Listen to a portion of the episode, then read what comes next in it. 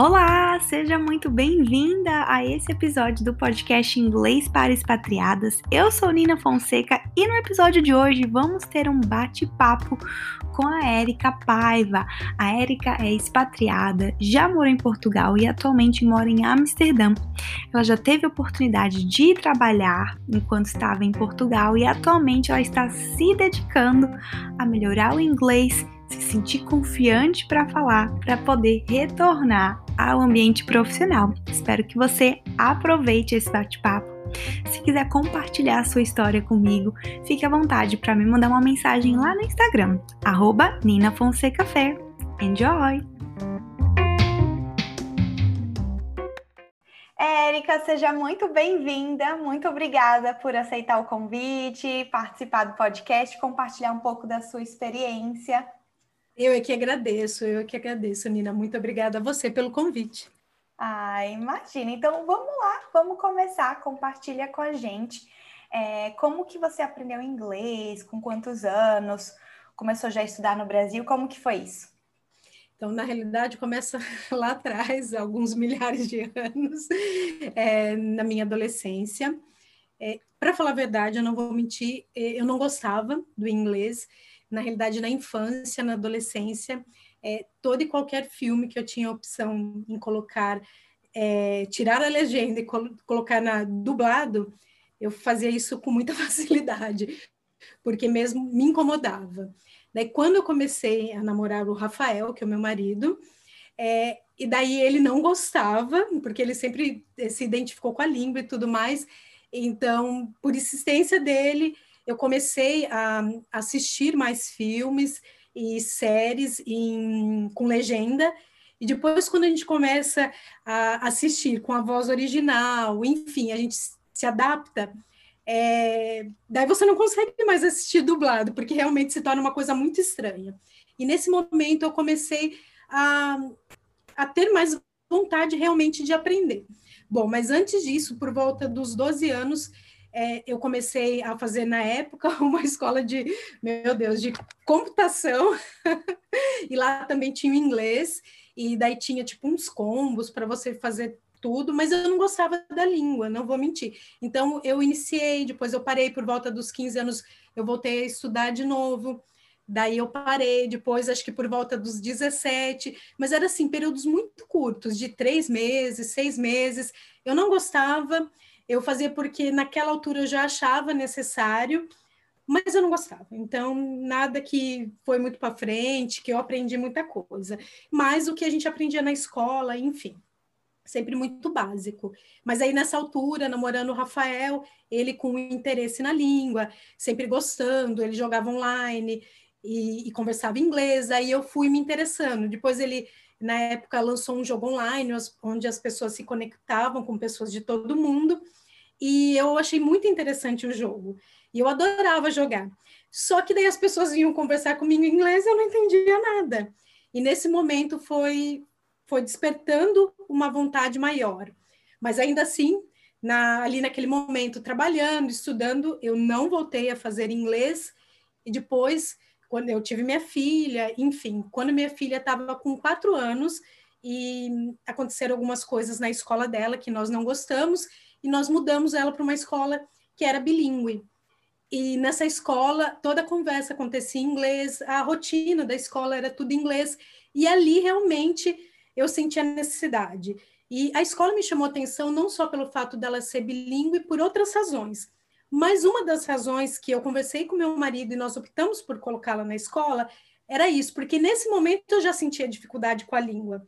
E eu gostaria que ela não passasse por isso. Então, ela começando cedo, ia fazer muita diferença na vida dela. Enfim, e fez, realmente fez. E nesse momento eu fui atrás de um professor particular, iniciei o inglês. Eu fiz um período mais ou menos de um ano, mas enfim, eu estudava, eu trabalhava, é, eu tinha minha filha e mais uma vez com cansaço eu acabei desistindo. É, houve uma melhora muito grande naquele momento, mas depois eu acabei desistindo enfim, e parei. Daí eu só fui voltar novamente a ter o um interesse, não interesse, mas aquela real necessidade e falar: não, agora eu tenho que dar um jeito, eu preciso resolver essa questão. Quando nós nos mudamos para a Holanda, porque daí já não tinha muito o que fazer, eu tinha que correr atrás mesmo. Mas eu iniciei e parei assim, diversas vezes. Então, quando você mudou, foi há menos de um ano atrás, então praticamente Exato. tinha o quê? 10 anos de diferença da última vez que você tinha estudado inglês para agora? Oito é, anos? uns oito, nove anos, mais ou menos, foi a diferença. Mas a verdade seja dita, eu não saía do verbo to be. eu ficava preso naquilo e talvez acho que foi isso que também ia me cansando. Eu já não aguentava mais o verbo to be. Eu queria conseguir falar, eu queria conseguir me comunicar, eu queria conseguir entender verdadeiramente e ficar preso naquela questão gramatical foi muito maçante para mim. Então, acredito que por isso eu acabava desistindo, entre outros fatores, né? Mas acabava desistindo e ia ficando por isso mesmo. Entendi. É, é, um, é a história de muitas pessoas, né? Esse falta de estímulo, falta de né, motivação para continuar por sempre circular no mesmo tema, volta para o verb Exato. to be como sempre. e aí vocês estão na Holanda há menos de um ano. Qual foi o motivo da mudança? Porque vocês decidiram sair do Brasil? A, a princípio foi para o Rafael voltar a estudar.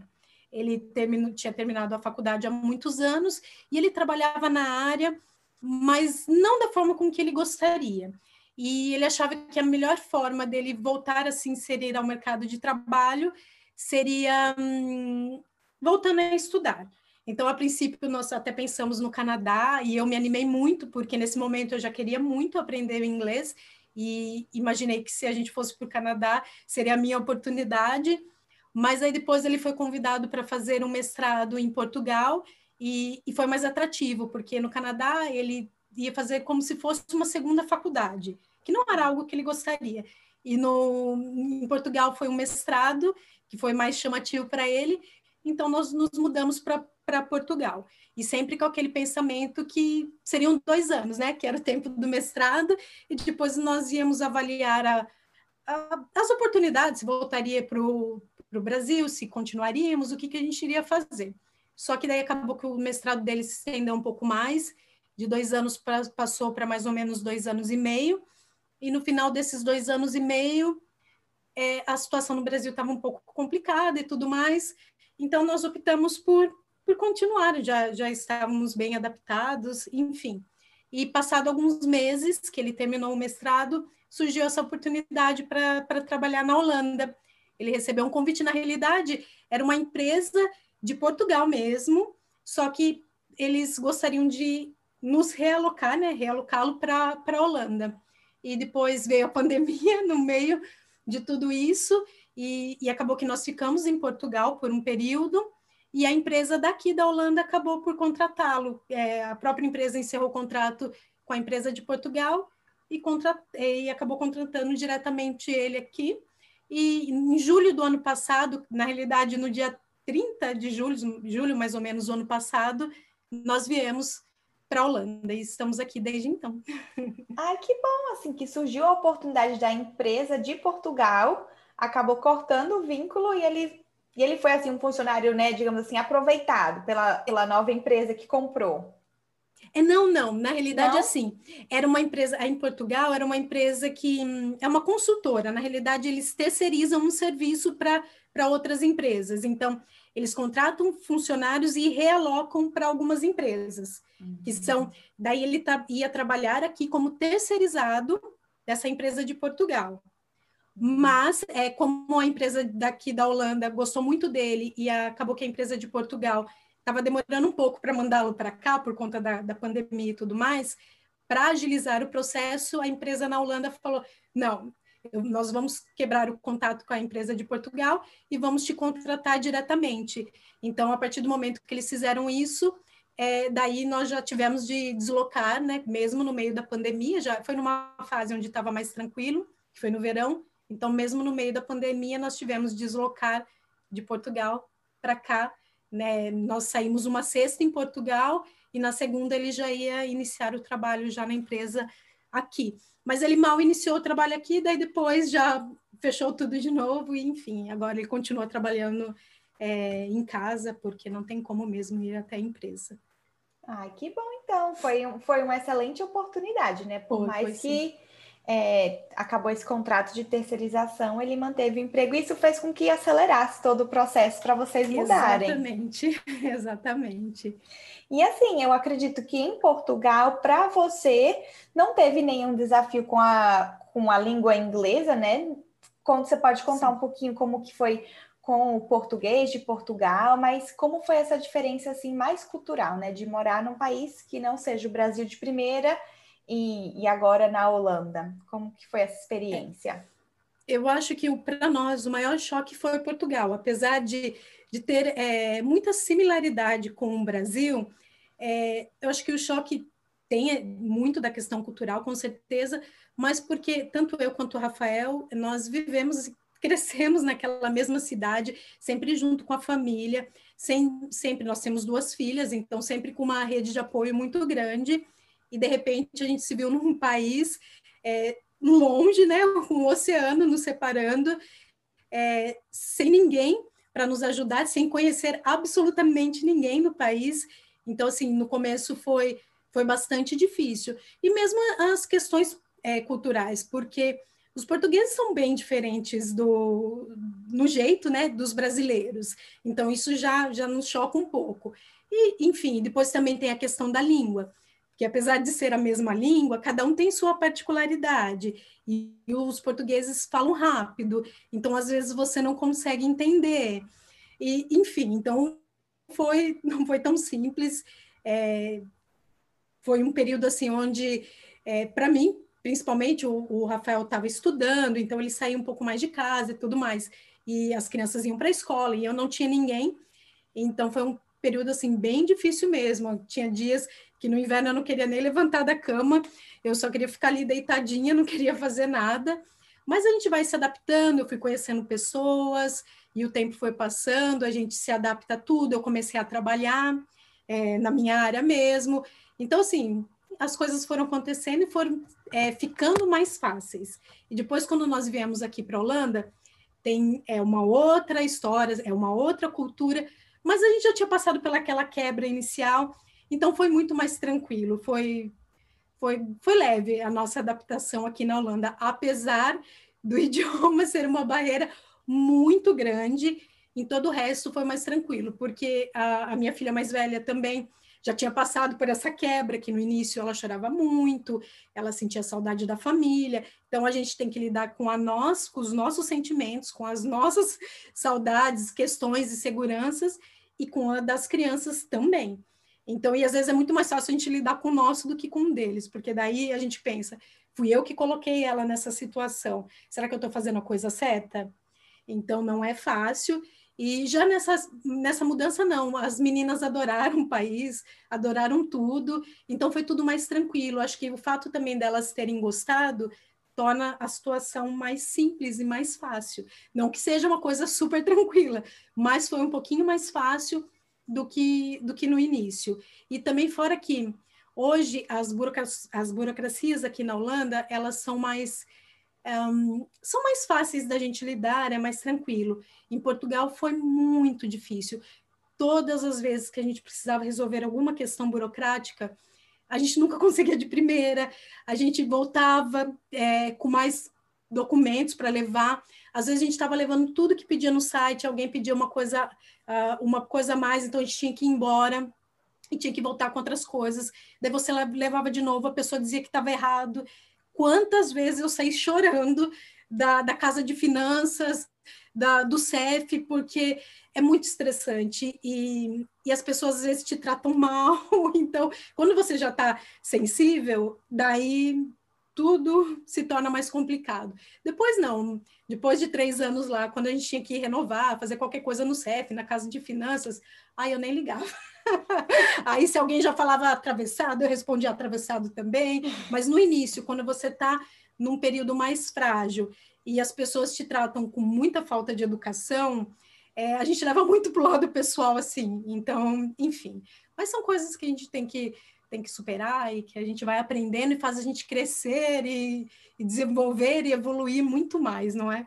E Com aqui não, aqui é tranquilo. Você vai no, na, no IND, que é a parte de para você fazer, que, que trata com os imigrantes, e as pessoas te tratam tão bem que às vezes eu falo, meu Deus, é até difícil de acreditar, mas enfim, então se torna um pouquinho mais simples e mais fácil quando as pessoas te tratam melhor. Experiências completamente diferentes, né, em cada um dos países. Sim, são dois países ótimos. Eu adoro Portugal, é, eu tive experiências ótimas lá mas realmente essa questão de, de, da burocracia é um pouquinho complicada, assim como é no Brasil também. No Brasil não é fácil, às vezes as pessoas também te tratam mal, mas quando você está no seu país, é, no seu ambiente, ah, a gente nem liga muito. A pessoa fala, é, é, fala atravessado, você responde atravessado, ou então simplesmente você você é uma pessoa de boa, a pessoa te responde atravessado. Muitas vezes eu fazia isso e eu prefiro fazer isso.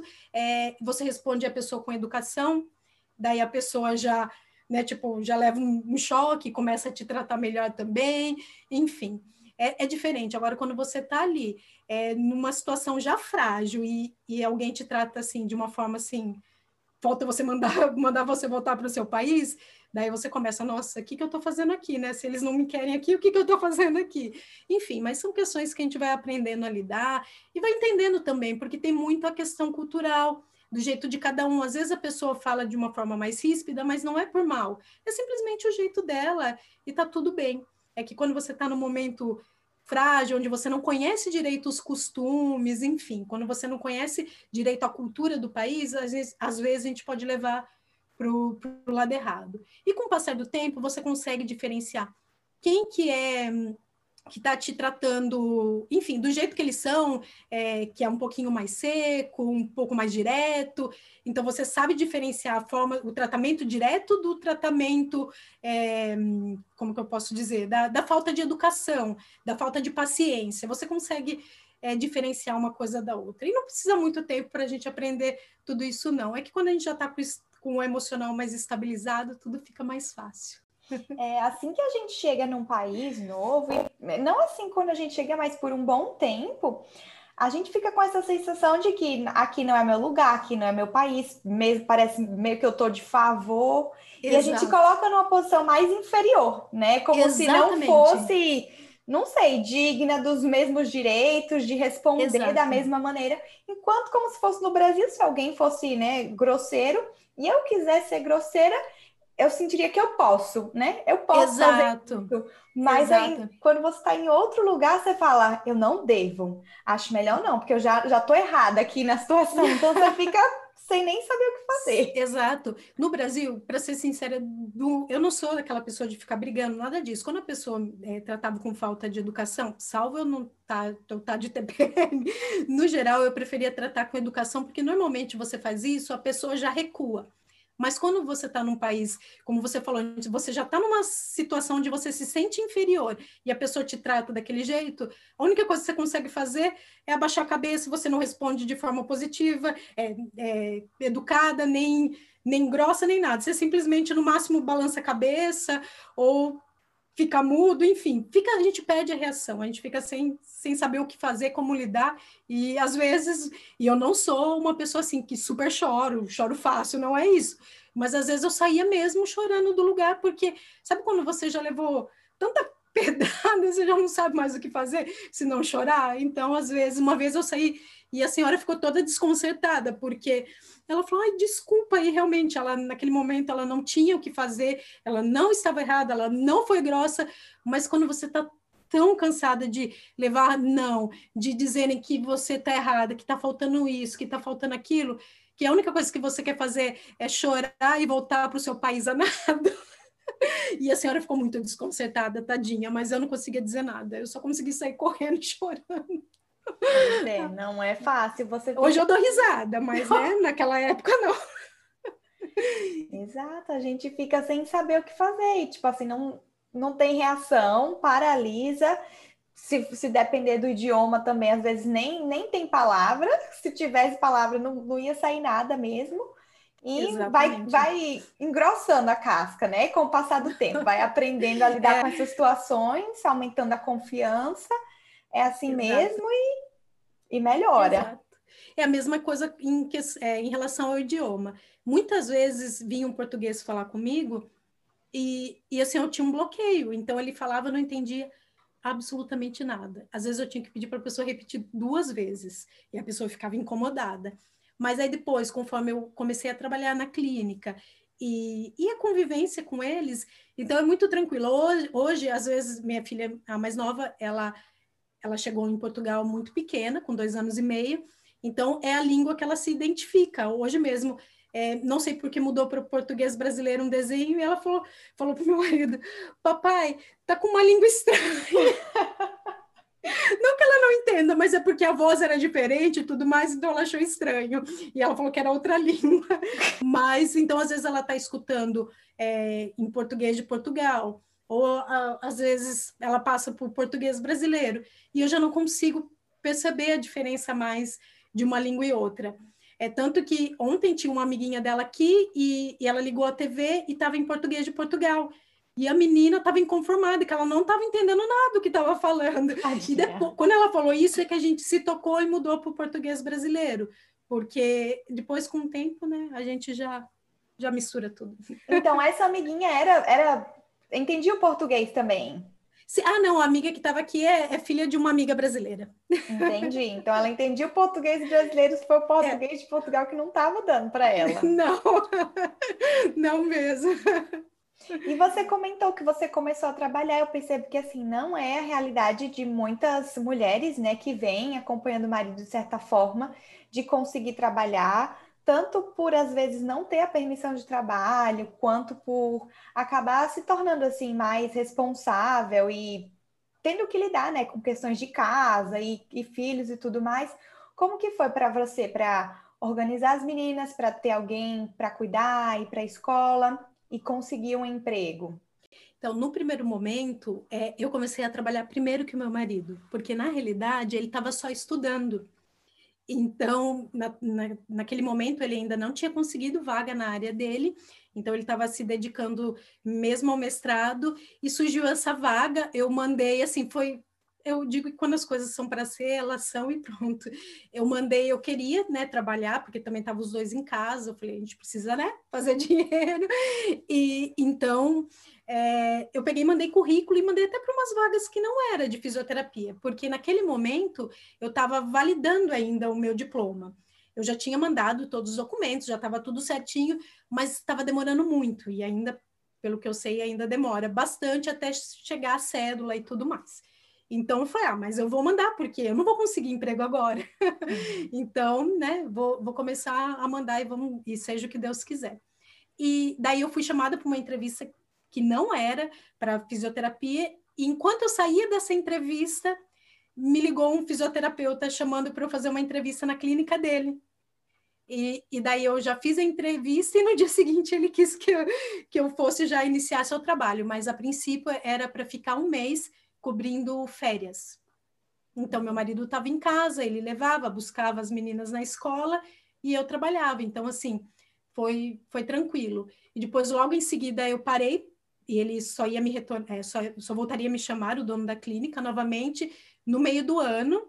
Isso foi em março, né? Ele me chamaria, se eu não me engano, agora eu nem lembro, meio de junho, início, eu não lembro, e eu iria com certeza até agosto, porque é o período de férias de todo mundo na clínica e parece que uma pessoa ia sair, e se essa pessoa saísse mesmo, então eu continuaria.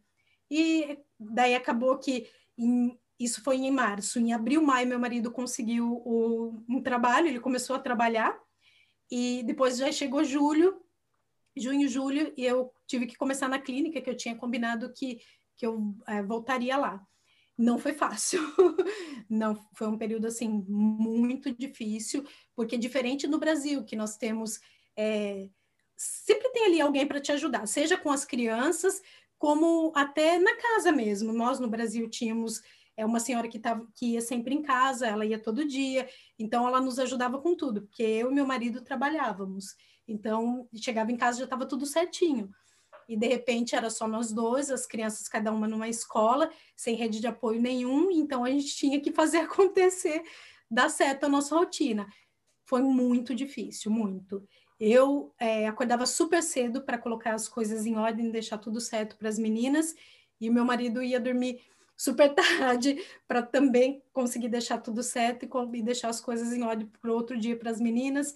Enfim, foi um, um período assim tenso, difícil, porque naquela altura eu não tinha carro, então eu tinha que pegar vários transportes. É, daí foi o primeiro verão, as férias em Portugal é muito longa. É, eu tinha que deixar as meninas num ATL, que é um, é um são atividades fora do, do, do, período de aula ou nas férias que acontece para as crianças ficarem mesmo, porque como as férias são quase três meses, é, muitas vezes os pais não têm onde deixar, então tinha que deixá-las lá nessa TL. Não foi fácil também, porque elas tinham ficado estudando no ano inteiro e depois chegar nas férias elas não poderem ficar em casa, tem que ir para a TL. Então foi um, foi um período difícil. Mas aos poucos a gente foi se organizando. A Joca, que é uma uma queridíssima que ela era auxiliar da sala da minha pequena. É, a gente começou a fazer amizade com ela e depois disso sempre ela ficava com, a, com as meninas quando eu precisava. Então, se eu trabalhava até mais tarde, meu marido também, ela saía da escola com a pequena, pegava a mais velha e ficava em casa. No fim de semana, se a gente precisava, ela ficava com as meninas. É, se eu tinha que trabalhar, as meninas estavam de férias, ela, ela ficava com as meninas de férias em casa. Então, foi isso que, que nos ajudou bastante, mas no primeiro momento, quando nós não, não a conhecíamos tanto e não sabíamos dessa disponibilidade, foi muito difícil. Muito Aos difícil poucos, mesmo. Então, que você vai, né? Conhecendo pessoas, vendo em quem você confia, quem pode te ajudar, que aí você exatamente. se sente mais confiança e consegue organizar tudo, né? Exatamente, exatamente. Mas ainda assim, como as meninas tinham. É, no Brasil, tinha muito da nossa atenção, não era tão difícil é, a rotina, como nós tínhamos uma rede de apoio maior, a rotina era mais tranquila, é, elas sentiram muito isso, de estar os dois trabalhando. Então, também, é, depois a gente teve que se reorganizar. Eu conversei com o dono da clínica para poder sair mais cedo, para buscá-las na escola, para poder estar mais junto com elas. Porque, apesar de eu gostar de trabalhar, eu gostava muito e chegou num ponto que era as minhas filhas ou o trabalho. Então, eu tinha que fazer isso acontecer de uma forma assim que eu conseguisse equilibrar os dois. E, enfim, depois conversando com o dono da clínica, ele era uma pessoa muito bacana e eu consegui, enfim, sair mais cedo e fui ajustando a rotina para funcionar para nossa família. Assim como meu marido também teve que ajustar dele, não foi só eu. Ele era a pessoa que entrava mais cedo no trabalho, todos os outros entravam mais de uma hora depois dele, para ele conseguir sair mais cedo e pegar minha pequena na escola, enfim. Os dois tinham que fazer lá os seus sacrifícios para fazer dar certo. Por outro lado, é uma coisa que é muito bacana aqui na Europa, é, é, eu acho que penso que seja na Europa como um todo, porque aqui na Holanda, em Portugal é muito similar. É, eles têm assim, eles sabem da importância da família e, e, eles entendem muito isso, então eles são muito flexíveis no trabalho, tanto para você se ausentar, quanto de horário de entrada, de saída. Eles entendem, então ele, a gente consegue se adaptar. Eu acho que no Brasil era muito mais assim, certinho, sabe? Você não consegue entrar mais cedo que seus colegas, sair mais tarde, enfim, é aquilo e pronto. Lógico que deve ter as exceções, mas tanto eu e meu marido, a gente né, vivenciava aquilo de ser sempre certinho. E aqui não, aqui você consegue é, casar as coisas, a, a família com o trabalho, é, eles te ajudam para que isso dê certo. É muito bacana. Ai, que ótimo, que bom assim que pelo menos nessa visão do empregador eles conseguem ajustar justamente por ter essa, essa preocupação né, com a família, em balancear o emprego e a vida pessoal. Exatamente. E para você, como que foi essa experiência do trabalho fora do Brasil? Você conseguiu trabalhar mesmo na sua área, no mesmo que você trabalhava no Brasil? Sentiu alguma diferença? E você chegou a concluir o processo de validação ou foi tranquilo trabalhar sem ter é, a validação finalizada? Não, não, eu consegui. Na realidade, quando eu comecei a trabalhar, eu já sabia que o meu processo estava todo ok. Só que demora um pouquinho para fazer a cédula e tudo mais. Então, eu, eu validei, eu tenho a cédula de é, profissional para poder trabalhar na, em Portugal. Eu não sei, já faz um, um ano e tal que eu saí, parece que agora a, a fisioterapia está com um conselho de fisioterapia. E, e, talvez mude alguma coisa, mas naquele momento, enquanto eu estava lá, eu podia trabalhar tranquilamente como fisioterapeuta. Nossa, é, que ótimo que você chegou a realmente finalizar o processo. Demorou o quê? Um ano? Um, foi naquela altura não estava demorando tipo a gente achou que demorou digo eu e uma amiga que estávamos passando pelo mesmo processo nós achamos que demorou muito mas depois começou a demorar bem mais. Nós iniciamos em janeiro fevereiro e recebemos o e-mail no mesmo dia. Não fizemos juntas mas recebemos no mesmo dia. Foi na, em mais ou menos em julho agosto. Então assim não demorou tanto perto do que estava demorando quando eu me mudei. Quando eu me mudei, estava demorando em torno de um ano, um ano e meio. Nossa, seis meses é, é, relativamente rápido, né? Para um processo de validação de profissão para outro, outro local. É que, como o Brasil e Portugal têm muitos tratados, né? Então, eu imagino que não são todos os países que acontecem da mesma forma. Uhum. É, eu acredito que se eu fosse fazer um processo aqui na Holanda, ia ser muito mais burocrático. É que realmente o Brasil e Portugal têm alguns tratados que acabam facilitando. E assim, o que eu senti de diferença foi interessante porque eu reclamava muito, né, da desvalorização do profissional brasileiro, do fisioterapeuta, né, no Brasil. E eu trabalhava no Brasil, eu trabalhava é, em UTI, neonatal e pediátrica. É, eu sou pós-graduada em pediatria e eu trabalhava em UTI, então, neo e pediátrica. E eu achava assim que é, era muito desvalorizado. O hospital que eu trabalhava só começou a ter fisioterapeuta 24 horas no ano que nós nos mudamos para cá, ou seja, há três anos e meio atrás. Não, não todos, né? acho que os hospitais das grandes cidades já têm isso há muito tempo, mas na minha cidade, que é uma cidade pequena, não, não iniciou esse período de 24 horas há tanto tempo. E eu achava isso muito ruim. Quando eu entrei no hospital, uns cinco anos atrás, o período normal de fisioterapia dentro desse hospital era das 8 da manhã às 5 horas da tarde. Então, eu achava muito pouco, porque durante as 5 até as 8 do outro dia, pedia-se muito do, do que a gente tinha ganho durante o dia com o paciente. Era, enfim, eu, eu me queixava muito, tanto da desvalorização quanto é, da remuneração, enfim. E daí, quando eu mudei para Portugal, eu falei, nossa, não é que o Brasil não está tão ruim assim. Não acredito! Foi, foi porque para iniciar, para começo de conversa, em Portugal, não sei como está hoje, mas na, na altura que eu comecei a trabalhar, é, fisioterapeuta tem dentro do hospital, mas eles trabalham mais uma clínica de reabilitação dentro do hospital. Então, se precisa, é, de repente, um paciente de fisioterapia motor, algo muito específico, eles são solicitados para ir, ir na parte né, na, de internação e começar a trabalhar com o paciente. É, para a parte respiratória, que era mais o que eu fazia dentro do hospital, é, raramente eles chamam. Por quê? Porque lá tem a, tem a enfermeira de, de. Agora eu já nem lembro mais como fala, de reabilitação. Eu acho que é enfermagem de reabilitação, reabilitação ou enfermeira de reabilitação, não vou lembrar ao certo, mas enfim, quem faz essa parte respiratória é a enfermeira. São, é a enfermeira não, é a enfermagem, né? São os enfermeiros. Tanto que num, numa página na internet, no Facebook, que eu, que eu participava, aliás, ainda participo em Portugal, na época de inverno, é, a, as enfermeiras de reabilitação, elas fazem muita propaganda, tipo, para as crianças, ah, se seu filho é, precisar de reabilitação respiratória, enfim, então elas fazem muita propaganda delas, e elas é que dominam. E para mim foi assim, inconcebível, porque no Brasil a enfermagem não faz isso, e uhum. eu imaginava que no mundo inteiro fosse assim, a fisioterapia, e não é. Então, assim, a, posso dizer que naquele momento a, a, minha área, a nossa área, não existia dentro de um hospital. Então, eu fui trabalhar numa clínica. E na clínica, outra diferença é que no Brasil não existe técnico de fisioterapia. Em Portugal, tem técnicos de fisioterapia. Na clínica, eram é, mais técnicos do que fisioterapeutas. Então, uma coisinha ou outra que é só o fisioterapeuta que, que fazia. O restante é, são os técnicos mesmo. Então, o que eu gostei é porque o, o dono da clínica, um fisioterapeuta, é, ele gostava do meu trabalho, então tudo que era da parte é, neurológica, respiratória, ele passava para mim.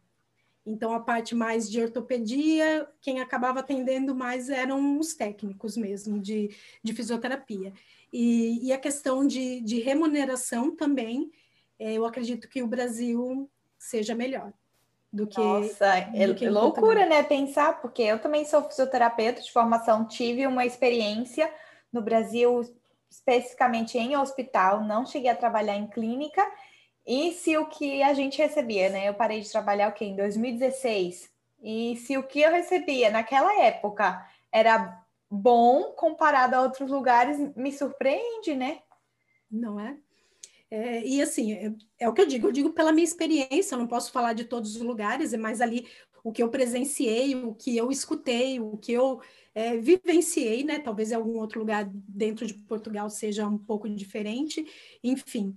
É, é isso, que o salário realmente é, é bem baixo, não é um profissional muito valorizado, não é mesmo. Tanto que no Brasil existe a ordem de fisioterapia dos fisioterapeutas há muito tempo. Em Portugal, se eu não me engano, saiu agora meses atrás. Não existia nem a ordem do, dos profissionais. Então acaba ficando um, um, pouco bagunçado mesmo, sem ter uma ordem, né? Enfim, então é, eu senti realmente assim bastante limitação. E outra coisa que eu percebi é que eu acho que o nosso curso, a nossa formação, ela é mais completa. Lá, depois de um certo período, você pode se especificar mais para uma área ou mais para outra área. Mas como essa parte hospitalar não tem tanto campo, eles acabam focando muito na parte de ortopedia mesmo. Lógico que tem uhum. outros que acabam seguindo outras coisas, mas no geral eles acabam focando mesmo nessa parte mais de de, de ortopedia, até porque lá tem, tem muitos idosos e tudo mais, e talvez seja o que, sei lá, que tenha mais retorno, enfim, aí eu não, não sei dizer ao certo, mas foi ótimo, eu adorei, depois eu trabalhei num, em um lar para clínica também, num lar de idosos, né, que seria é, clínicas de repouso, enfim, como fala no Brasil, e, e fiz muito atendimento domicílio, e eu gostei muito, muito mesmo. Foi uma, foi uma época muito boa. Eu aprendi muita coisa, muita coisa mesmo. Porque sempre é sempre uma troca, né? Você está num país diferente, numa cultura diferente, onde o aprendizado da fisioterapia também é diferente. Então, não tem como você não, não sair ganhando, aprender alguma coisa de uma forma ou de outra. A gente sempre aprende, então foi muito bom. Eu não tenho o que me queixar da, da época de trabalho, a não ser o cansaço. é normal em qualquer país que você está morando, é? cansaço do trabalho. Ah, é, não, eu digo porque na clínica, de, no, no lar, era só eu. E às vezes os idosos eles eram muito dependentes fisicamente, então eu tinha que fazer assim, às vezes uma força eu tinha que tirar não sei da onde para poder ajudá-los. Mas foi assim, eu acho que a parte que eu mais gostei, que mais me acrescentou assim de todas as formas que você possa imaginar foi o lar foi a convivência com os idosos. Eu nunca tinha trabalhado, porque eu trabalhava com crianças, uhum. o oposto disso. E eu amei. Ai, que ótimo! E aí você estava trabalhando até o momento em que vocês vieram para a Holanda ou chegou a parar quando começou a pandemia? Não, eu, na realidade eu parei de, de trabalhar antes. Na, na época, na altura que o meu marido estava terminando o mestrado, a gente já estava pensando em, em mudar de Portugal. Então, eu ia, iria parar para a gente começar a organizar as coisas para uma possível mudança, né? Ainda não tinha nada muito certo. Mas aí acabou que o mestrado dele ele teve alguns problemas e teve que se estender mais seis meses. Enfim, então eu parei de trabalhar em agosto de 2019. Ele foi hum. chamado para a empresa aqui na Holanda em março de 2020, uma semana antes de começar a pandemia. então, mas assim, eu, eu, digo que as coisas, é, nada acontece por acaso. É, ele foi chamado em uma semana, depois de 15 dias ele viria sozinho para a Holanda para organizar algumas coisas e depois nós iríamos. E se ele tivesse chego a ir antes, né, tipo, tivesse acontecido da pandemia demorar uma semana mais, ele teria vindo eu não sei se ele conseguiria voltar para Portugal e ficaria ele preso aqui e a gente preso lá. Então casou tudo muito certinho, ele não chegou a vir para a Holanda e quando ele, quando enfim, deu certo da gente vir, veio, a família inteira sem problemas. Ai, que ótimo, que ótimo, então, que foi no momento certo, né? Exato. Deu para todo mundo ficar junto o tempo inteiro. Exatamente. E como que está a experiência aí na Holanda, né? Desde quando você chegou, está sendo, ainda estamos na pandemia, então não sei o quanto você conseguiu conhecer, é, conversar com, com as pessoas, ter uma vida, né, fora de casa. Como que está sendo esse, essa, esse tempo de Holanda? É, eu acredito que se não existisse a pandemia, a situação seria muito diferente. Eu moro em Amsterdã e dizem que Amsterdã, tudo bem, eu estou longe do, do centro, mas dizem que Amsterdã é uma cidade muito movimentada, é uma cidade que recebe muito turistas, e as poucas vezes que nós fomos ao centro de Amsterdã, estava sempre muito vazio. Então, eu já imagino que por isso já, já quer dizer muita coisa, né? Que a gente, na realidade, nós não conhecemos a cidade é, como ela é. é. Até uma amiga falou: Ah, Érica, você vai levar sua filha para a escola de carro, é, você não vai conseguir, é muito trânsito. Nunca peguei trânsito. Então, assim, eu acredito que está tudo muito atípico, porque as pessoas estão trabalhando em casa, enfim. Na escola das, das minhas filhas, a gente nunca teve contato com ninguém, porque nós não podemos entrar na escola, é, você também não pode se apro aproximar dos professores, sendo que na, na sala de aula da minha pequena, nós, é, se não fosse a pandemia, nós poderíamos entrar e ainda conviver um pouquinho ali com ela antes de sair, antes de deixá-la, né, para ficar na escola. Então, são várias coisas que faria a gente até se inserir mais, né, na comunidade, conhecer mais as pessoas, que não está acontecendo, tá? está tendo esse, esse limite, esse bloqueio. Na escola também as pessoas estão sempre afastadas umas das outras, enfim, tudo isso dificulta na, na socialização, né? E também nós aqui nós não podemos, ficamos um período podendo só receber uma pessoa em casa, outro período só podendo receber duas. Então acaba que a gente não consegue ter muito contato com as pessoas, aquelas pessoas que a gente tem contato é só pela internet, porque a gente não pode se encontrar num café, porque até pouco tempo atrás estava tudo fechado, agora faz um, uma semana mais ou menos que voltou a abrir com horário limitado.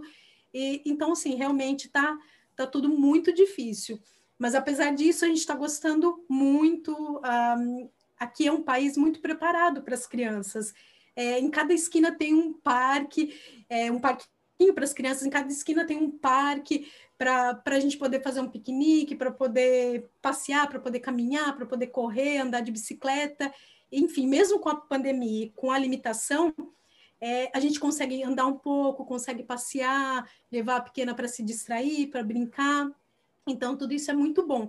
Só que também, pela pandemia, é, ninguém se aproxima muito de ninguém, né? Então, se tem um, outras famílias com crianças, né, fica todo mundo um pouco com certo receio de chegar perto de alguém que está sem máscara e conversar, enfim. Então é, é, difícil dizer. Eu acredito que se não fosse a pandemia, talvez a, a situação fosse estar tá diferente, fosse estar tá mais fácil, melhor, enfim. Mas apesar disso, está tá correndo muito bem a, a, adaptação, tem sido, tem sido tranquila mesmo. A gente tem, está gostando bastante do país.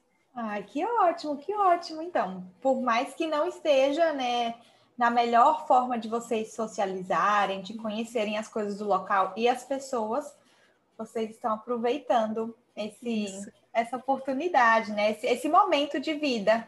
Exatamente. Mas você falou que você começou a, a estudar inglês novamente assim que você chegou na Holanda. Você sentiu que agora era o momento mesmo. Exatamente. E a princípio, quando logo que meu marido falou da, da, da, mudança, enfim, da possibilidade, eu pensei, bom, eu sabia que aqui na Holanda tem várias escolas de idiomas, enfim, e, e conheci até algumas pessoas que vieram para cá, por incrível que pareça, para aprender inglês. Porque é, aqui a população, eu acredito que 90%, pelo menos, da população fala inglês. Então, sim, eu conheço algumas pessoas que vieram fazer intercâmbio para cá para aprender inglês. Então, eu pensava em fazer é, numa escola de inglês e tudo mais. Mas aí, no meio da pandemia, já não era mais uma possibilidade. Então, nós chegamos em agosto, né, no, nos últimos dias de julho, e quando foi em novembro, porque tem aquele período de adaptação, de organizar a casa, procurar escola para as crianças, enfim, toda a adaptação. Em novembro, eu comecei a, a fazer aulas de inglês, é, vários dias na semana, e eu vi que realmente isso me ajudou, foi, apesar da limitação de estar sempre preso, de não conviver, não ter ali, né, a convivência com o idioma, enfim, não, o idioma não está presente no dia a dia, como eu gostaria, é, eu melhorei bastante, mas eu percebi que eu estava ficando muito presa no, na parte gramatical. Então, assim, aprendendo todas as regras, pronta para fazer uma prova de regras. mas, para falar. Uh-uh. para falar. Uh-uh. e foi aí que você me encontrou. Como que você Exatamente. chegou no Instagram? Como que você me encontrou e, decidiu fazer o English Coaching? Um, eu conheci a Priscila, que foi sua aluna. Na realidade, bom, coronavírus, né? Então, não a conheci pessoalmente. Eu até conheci o marido dela, mas não ela pessoalmente.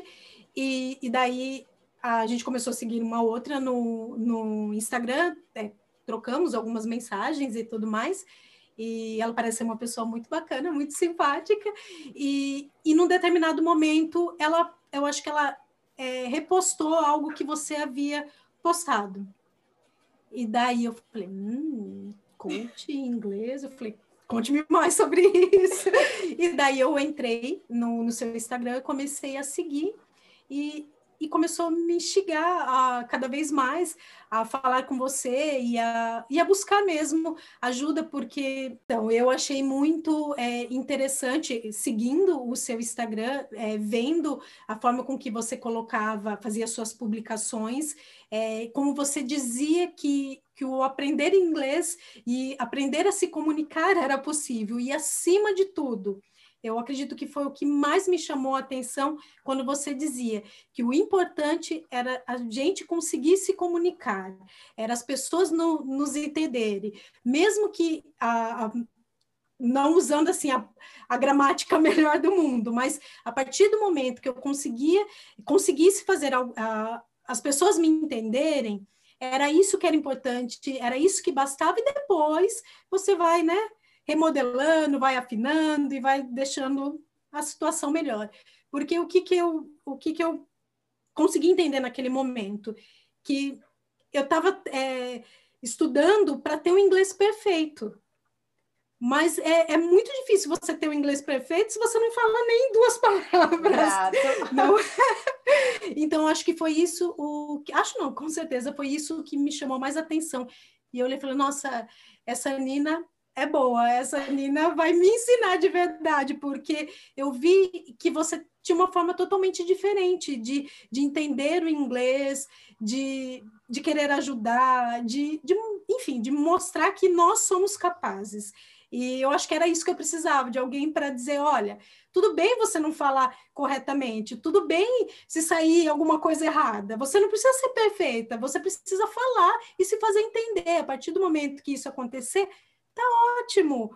Então, acho que isso também me ajudou, está me ajudando tirar esse peso de mim, essa carga de, de ser perfeita, de falar perfeito, de não querer errar, de ter medo de alguém me julgar, enfim. Então, é, isso com certeza absolutíssima foi o que me atraiu em todos os seus posts e foi o que me, me encantou e que me fez te chamar, conversar e, e marcarmos a, a, conversa.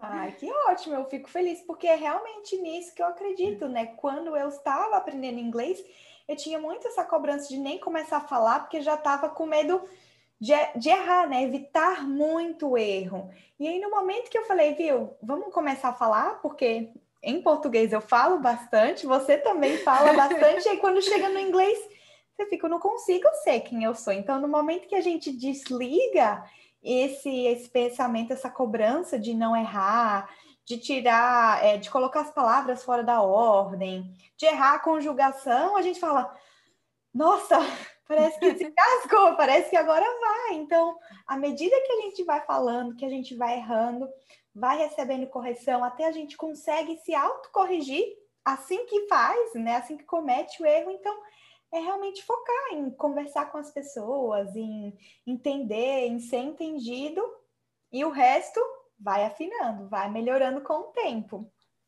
Exatamente. E aí, nesse momento, a gente já fez, né, oito semanas, a gente fez um bloco de English Coaching e a gente está fazendo mais agora um bloco de conversação. Como que foi o English Coaching para você? O que é que você sentiu que fez diferença, as práticas, né, as, as atividades que a gente fez, porque não é só o nosso encontro semanal, é tudo que eu te oriento, né, realmente a fazer durante a semana, não ficar esperando aquele momento que a gente está junto para praticar inglês. Para mim, o encontro semanal, ele foi muito importante, foi muito bom e eu adorava e ainda adoro. Mas o que realmente eu sinto que fez a diferença foi a nossa troca durante a semana. Isso sim é, é, fez a, a, real diferença.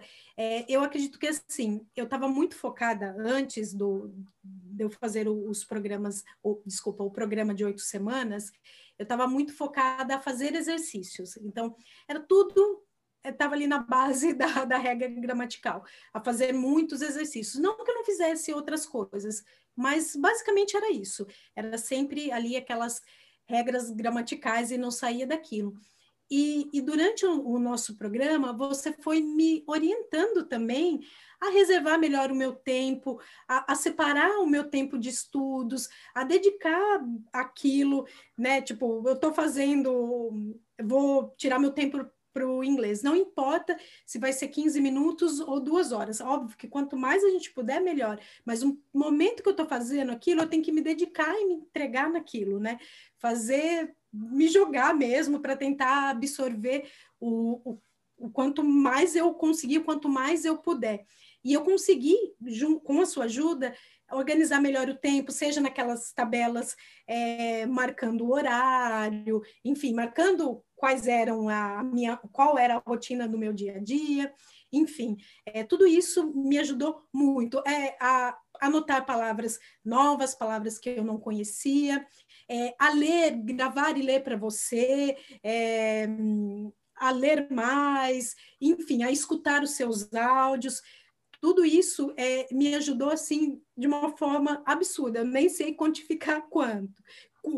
Dizer, né, colocar ali em notas o quanto eu melhorei durante esse período. O que eu posso dizer é que o meu marido, que está sempre ali comigo, está tá sempre tá ali vivenciando, está vendo a minha é, evolução, até mais do que eu, porque às vezes a gente está presa naquilo, a gente consegue perceber, mas um pouco menos do que uma pessoa de fora.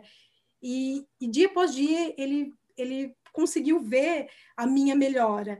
É, eu melhorei em tudo, é, na escuta, na escrita, na fala, Nina que, que eu diga. E foi assim, foi muito importante porque a nossa troca, a sua, a sua ajuda, o seu incentivo, é, dizendo que eu sou capaz, é, para eu não, não ter vergonha, para eu não ter medo de errar, para eu tentar, é, enfim, fez muita diferença, muita diferença mesmo. Não é aquela coisa, ah, eu falei errado e a pessoa está corrigindo ali o tempo todo.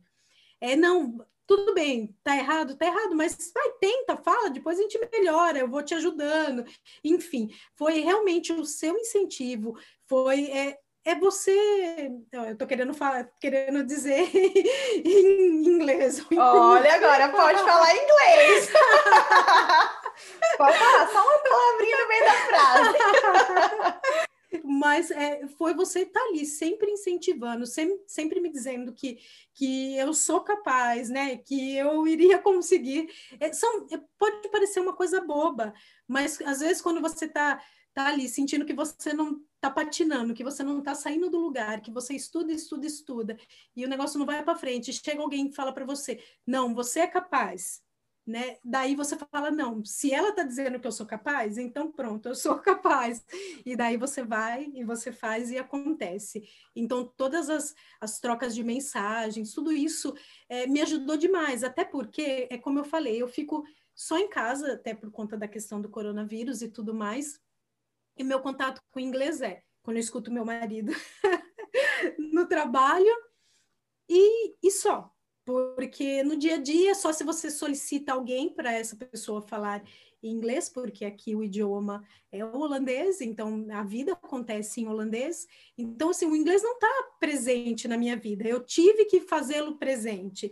E, e não é fácil isso. E quando você tem alguém que está ali te ajudando, que está ali te incentivando, que está ali conversando com você em inglês, mandando uma mensagem, tudo isso, né, te dá um ânimo, te dá um gás para você seguir, para você se esforçar, para você, né, deslanchar. Então, do início do, das oito semanas, do primeiro dia até o último dia, assim, a, me, a melhora foi, assim, significativa, foi muito grande, muito grande mesmo. Mesmo na fala, onde eu tenho muita limitação, é, foi absurdo, porque no início, para gravar um texto, eu falava cada palavrinha assim, pausadamente. e no fim eu já estava conseguindo ser muito mais espontânea, gravar um áudio mais de uma forma muito mais tranquila. Eu nem sei dizer em que momento tudo isso começou a dar certo, mas com a sua ajuda no nosso dia a dia, é, na nossa troca de mensagens, a situação deslanchou. Muito bem. E assim, eu não sei se você lembra disso, mas eu lembro que a nossa conversa ela é durante a semana, ela é sempre em inglês, então seja por texto ou por mensagem. E você falava, nossa, Nina, demora muito tempo para mim escrever um pouquinho para você, porque eu fico corrigindo, uhum. vai e volta, manda um texto. Aí você começou a mandar os áudios, os áudios paradinho, pedindo desculpa. Nina, olha, me desculpa ter que fazer você ouvir isso. Falei, não, mas pode mandar. É para gravar o áudio mesmo.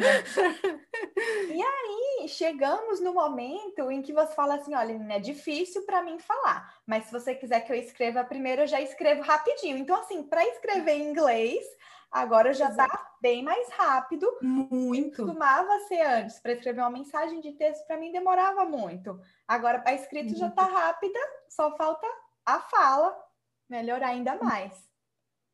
Muito, muito mesmo. Tanto é que eu faço a, as aulas de gramática ainda e, e os textos onde eu escrevo, além de ser muito mais rápidos, são infinitamente melhores. E só com a, as aulas de gramática é, ele melhorava, melhorava. A minha escrita melhorou bastante, mas assim, era um passinho de cada vez, lentamente.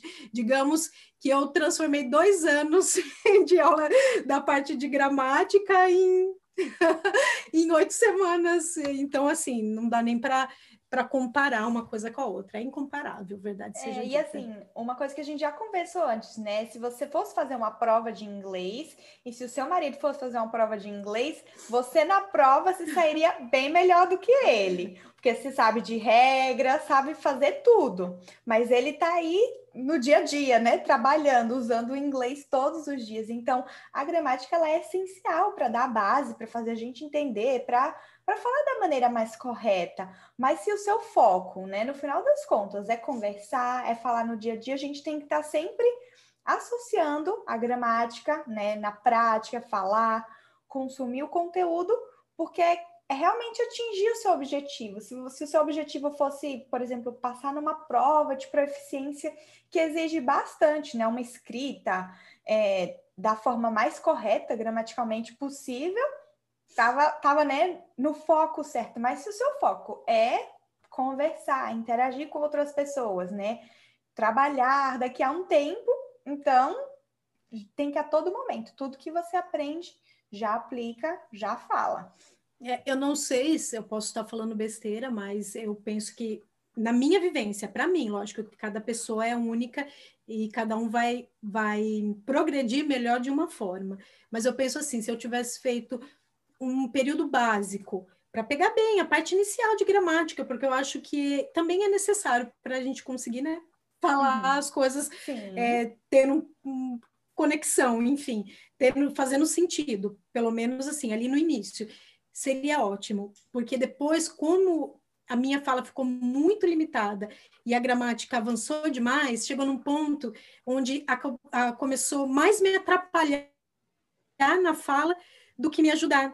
Então, assim, é como você falou, é, você tem que saber ali, é, ou ali um, o básico, né? Tem que, tem que saber alguma coisa, senão você, até para fazer o coaching, eu acho que fica difícil se a pessoa não souber absolutamente nada do inglês, não tiver base nenhuma. Então, o início ele é bom, mas a partir do momento onde só a gramática evolui a sua fala fica estagnada, é como você está naquelas escolas no Brasil, naquelas escolas no Brasil onde você não melhora nunca, onde você vai fazer 20 anos de inglês e não vai conseguir falar nunca. E, infelizmente, no momento, eu não posso, né? Eu tenho é que progredir o quanto antes a fala.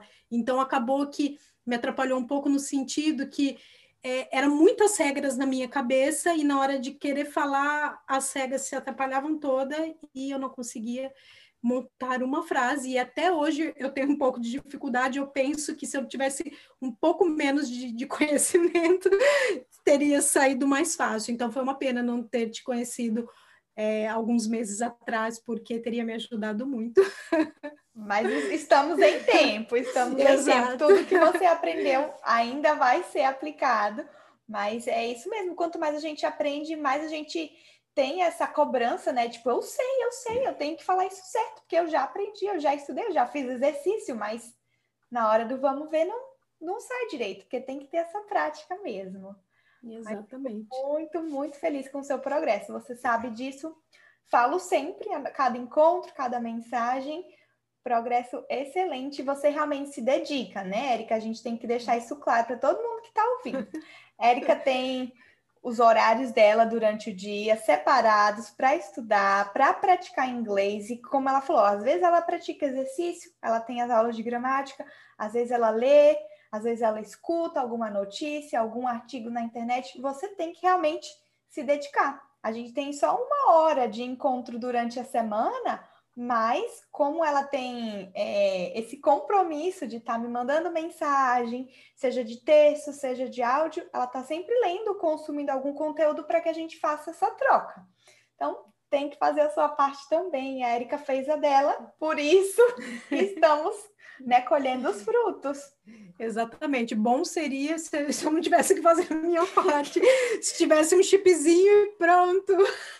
Exato. Mas, né, infelizmente, não. Então, temos que nos dedicar, porque, infelizmente, sem dedicação, não tem como, né? É, a gente colher frutos daquilo que a gente não plantou, não tem jeito. Exato, exato. Érica, muito obrigada pela sua participação. Adorei conhecer mais da sua história, porque acaba que a gente nem tem tanto tempo para conversar mais o que aconteceu, né? Especialmente em Portugal. Mas fico muito feliz que você cedeu esse tempinho para a gente conversar, compartilhar um pouco da sua história com todos aqui que vão escutar o episódio. Eu aqui agradeço, agradeço o convite, agradeço todo o seu incentivo, agradeço a paciência, agradeço que você está ali presente no dia a dia, sempre incentivando e não soltando a minha mão.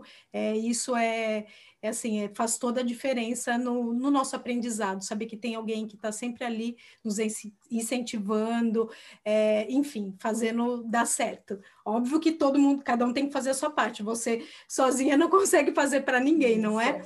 Mas a partir do momento que a gente é, se envolve mesmo com alguém que nos ajuda, que nos incentiva, o resultado não pode ser outro senão o melhor possível. Então eu agradeço por tudo e agradeço o convite. Ai, fico muito, muito feliz, muito feliz mesmo. É, eu sei que normalmente o seu Instagram é bem pessoal, mas se por acaso você sentir a vontade, se você quiser, né, que as pessoas talvez se encontrem, entrem em contato, você pode falar que sim, compartilhar como elas podem te encontrar. Olha, é, a verdade, eu não vou mentir para você. Não, não me importo mesmo. Eu acho que é, quando a gente passa por algumas experiências assim que são tão difíceis, quando a gente pode ajudar alguém, tentar facilitar um pouco mais a vida da pessoa, é, é, muito bacana. Eu acho, eu gosto sempre que eu posso ajudar alguém, eu faço questão porque eu sei das dificuldades que eu passei e, enfim, e, e sei como faz falta ter alguém que nos, que nos incentiva, que nos ajuda e que nos mostre o caminho das pedras. Sim, sim. É, então, o meu Instagram é Érica Paiva Candelo. Érica com K e Candelo com dois L's. Maravilha. então, se alguém precisar de, de alguma ajuda, pode ir lá que eu vou ajudar com o maior prazer. Combinado, então. Então, quem quiser acessar, vai estar aqui na descrição do episódio. Érica, mais uma vez, muito obrigada. Tenha um bom resto de dia, noite para você. Nos encontramos durante a semana. Eu que agradeço. Até terça-feira. Até, tchauzinho. tchau, tchau.